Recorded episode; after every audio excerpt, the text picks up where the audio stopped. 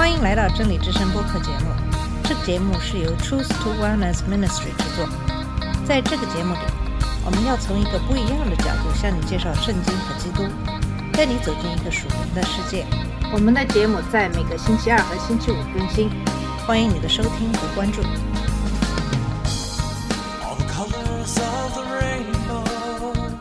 你好，我是马俊。今天的节目，我们就来看看箴言中关于神所憎恶的事情的警告。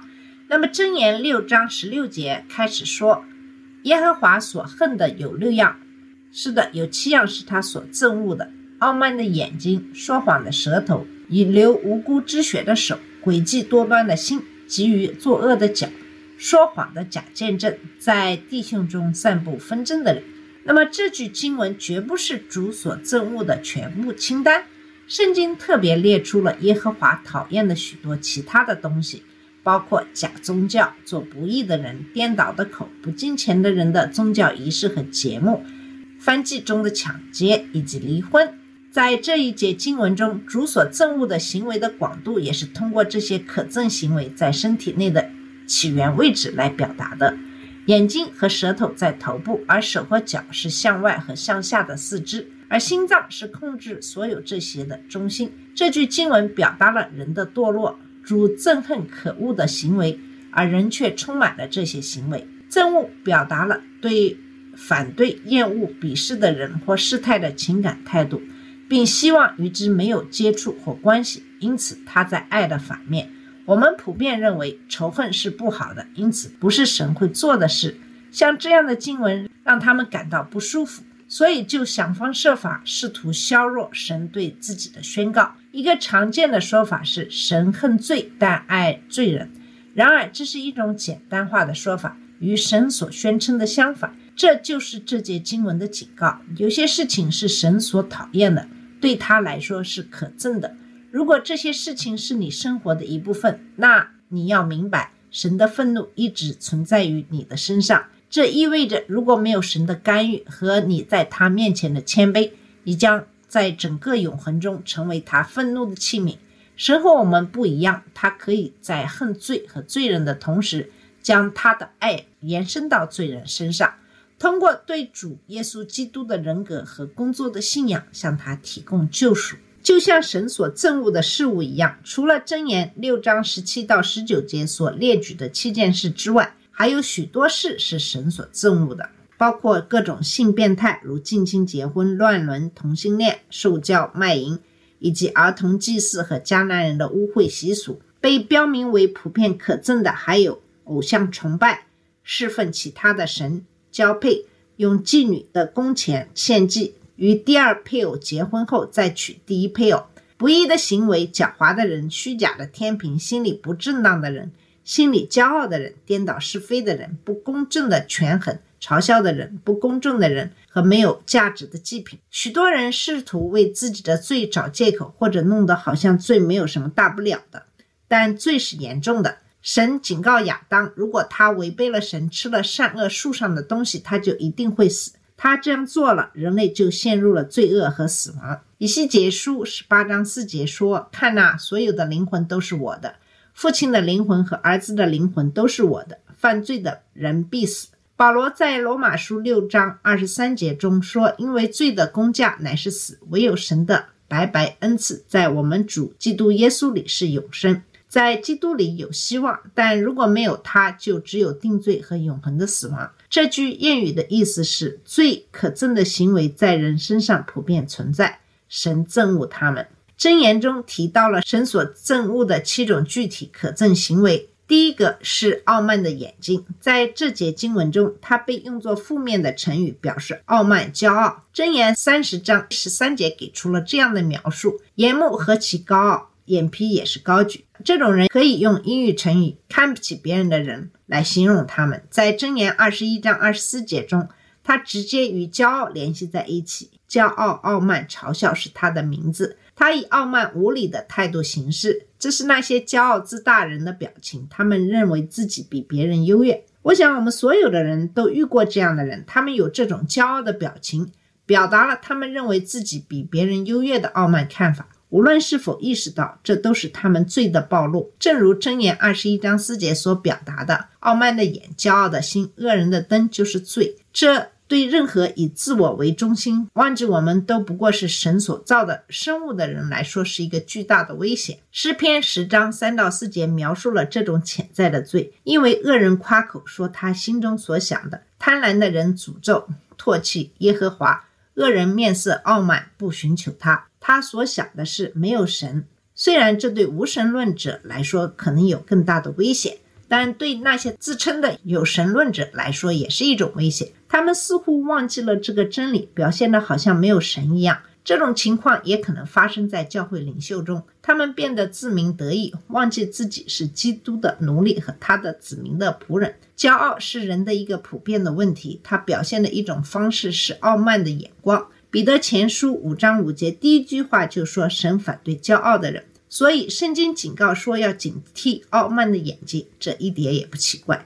诗篇十八章二十七节说：“因为你拯救受苦的人，但傲慢的眼睛你却降服。”诗篇一百零一章五节说：“凡有傲慢的眼光和傲慢的心，我都不忍心。”以赛亚书二章十一节说：“人的傲慢眼光要降卑，人的崇高要谦卑，唯有耶和华在那日要被高举。”谦卑是对这种罪恶的保护，正如大卫在诗篇一百三十一章一节中所表达的那样：“耶和华啊，我的心不骄傲，我的眼不傲慢，我也不在大事上牵挂，也不在太难的事上牵挂。”这就是为什么彼得前书五章五节的最后一句话和第六节的命令说：“但他赐恩给谦卑的人。”所以你们要谦卑的在神大能的手下，好叫他在适当的时候提升你们。那么，在神讨厌的可憎行为清单中，下一个就是撒谎的舌头。撒谎是一种严重的罪，就像所有的罪一样。舌头的动作只是对内部发生事情的揭示。人们出于各种原因撒谎，包括欺骗自己，认为是高尚的。但现实是，人们撒谎是因为他们生来就是罪人，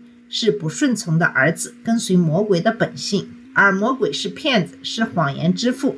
相比之下，三位一体的神格中的每一个人都是真理，父亲、儿子和圣灵。金钱的人将在真理中行走，不对他人撒谎。神会惩罚说谎者。箴言十九章五节说：“做假见证的人必受惩罚，说谎话的人也不能逃脱。”启示录二十一章八节说：“唯有胆怯的、不幸的、可憎的、杀人的、淫乱的、行邪术的。”拜偶像的和一切说谎的，他们的粪就在那烧着火和硫磺的湖里，就是第二次的死。这些警告需要每个人都铭记在心，而不仅仅是那些更经常以公然撒谎为特征的人，如主流新闻媒体、职业政客，以及在你的电子邮件中收到的一些垃圾邮件和网络钓鱼等等。那么，神憎恶的下一个可憎行为是专门用来区分谋杀和正当的杀戮。如司法程序、战争、自卫或意外发生的事情。那么，流血这一短语在整个圣经中一直被用来描述杀人，其背景决定了杀人是否正当。加上“无辜”这个词，就清楚表明这是谋杀，而不是正当的事情。谋杀是用手进行的，这意味着它是近距离的、个人的，这不是一个意外。所描述的杀戮是通过使用某种手持工具，导致无辜者的血倾泻而出。这违反了不得杀人的第六条诫命，使杀人者受到创世纪六章九节所指示的极刑。凡流人血的，必由人流他的血，因为他照着神的形象造人。下一个可憎的行为涉及到其他可憎行为的根源。人的问题是邪恶的心。耶稣在马太福音十五章十九节中指出，因为恶念、谋杀、奸淫、私通、偷盗、做假见证。毁谤都是从心里出来的。大卫在诗篇三十六章中描述了这种人，说他心里不敬虔，因为自己的过犯而受宠若惊，在床上策划恶行，把自己定在一条不善的路上。那条路并不好走，因为第十二节的结论是行不义的人在那里跌倒了，他们被推倒，不能起来。罗马书一章十八到三十二节以及。人在追求自己愚蠢的猜测时，陷入更大的恶行。到了第二十八节，神让这些人心地败坏，行不正当的事，包括成为邪恶的发明者。神的愤怒常在他们身上。下一个可憎的行为是迅速奔向邪恶的脚。这可憎的行为是指疑心向恶的心的行动。这里“恶”字在一般意义上与善相对，它经常与善相对的。它在非道德的语境中被翻译为灾难、灾害、伤害、不幸、逆境和麻烦。在道德背景下，它表示违背神的旨意的活动，因此被译为邪恶的东西。这种对邪恶的吸引是由于内在条件是邪恶的。这样的人爱恶多于爱善，假话多于说义，以作恶为乐，以邪僻为乐。以赛亚书五十九章七节引用了箴言一章一节，然后扩展说：他们的脚奔向邪恶，急着流无辜的血；他们的思想是不义的思想，破坏和毁灭在他们的大道上。保罗在罗马书三章十五节中引用了这节经文来描述人的堕落，这表明了邪恶的心和流无辜血的手的联系。这里的这句话并不一定意味着被吸引并奔向邪恶的人加入到正在进行的邪恶行动中，尽管这种情况经常发生，这个人可能不敢亲自参与，但他们至少想在场观看。骚乱的报名通常是由作恶的人和想在现场观看的人组成的。在我们的这个时代，一个严重的危险就是能够播放邪恶的事件，无论是真实的还是伪造的，都吸引大量的观众。他们想参与到邪恶中来。娱乐业所描绘的暴力和不道德行为，暴露了被其吸引的人的邪恶的内心。那么，下一个可憎的行为是谎话连篇的假见证。这种可憎行为是一种特殊类型的撒谎的舌头。撒谎是不好的，但并不是所有的谎言都有邪恶的意图。这种类型的谎言总是有歪曲正义的邪恶意图，直接违反了第九条诫命。这种可憎的行为就像其他的一样，起源于人的内心。耶稣在马太福音十五章十九节特别将假见证作为从人的内心产生的邪恶的一个例子。圣经对假见证提出了许多警告。箴言十二章十七节说：“说真话的说的是对的，做假见证的是骗人的。”箴言二十一章二十八节说：“假见证必灭亡，但听真话的人必永远说话。”出埃及记二十三章一节说：“你不可做假报告，不可与恶人携手做恶人的见证。假证人将得到他所撒谎的人准备的惩罚。”虚假的证人歪曲了司法，他们是许多无辜者被判刑的原因，他们也是许多有罪的人未受惩罚的原因。箴言十九章二十八节说：“无赖的证人嘲弄正义，恶人的嘴散布不义。”然而，在我们这个世上起作用的东西，在天堂里不会起作用，在神的法庭上不会有颠倒是非的行为，因为他将以公平和不偏不倚的方式进行审判，并根据人的实际行为进行定罪。那么，最后一种可憎行为是在兄弟间散布纷争的人。这最后一种可憎行为与其他的一些行为相比似乎不大，但本应和谐的人中散布纷争，其实也是一个很严重的罪。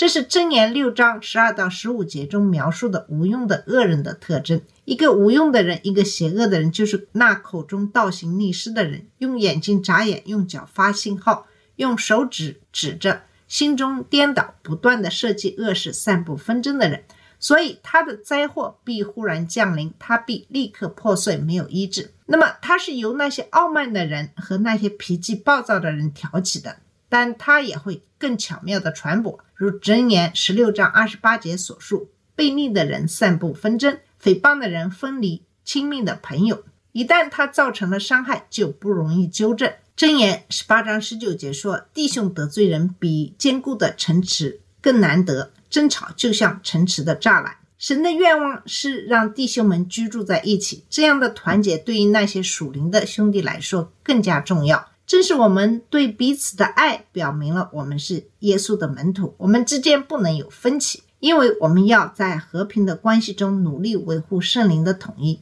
要做到这一点，就要有谦卑的态度，把别人看得比自己更重要，为他们的利益着想，而不仅仅是自己的利益。那么，对可憎的人的希望，神与我们有很大的不同，包括他既恨又爱罪人的能力。从这段经文中可以看出，神既恨罪也恨犯罪的人，对他来说是可憎的东西，就会与他分离，并将受审判。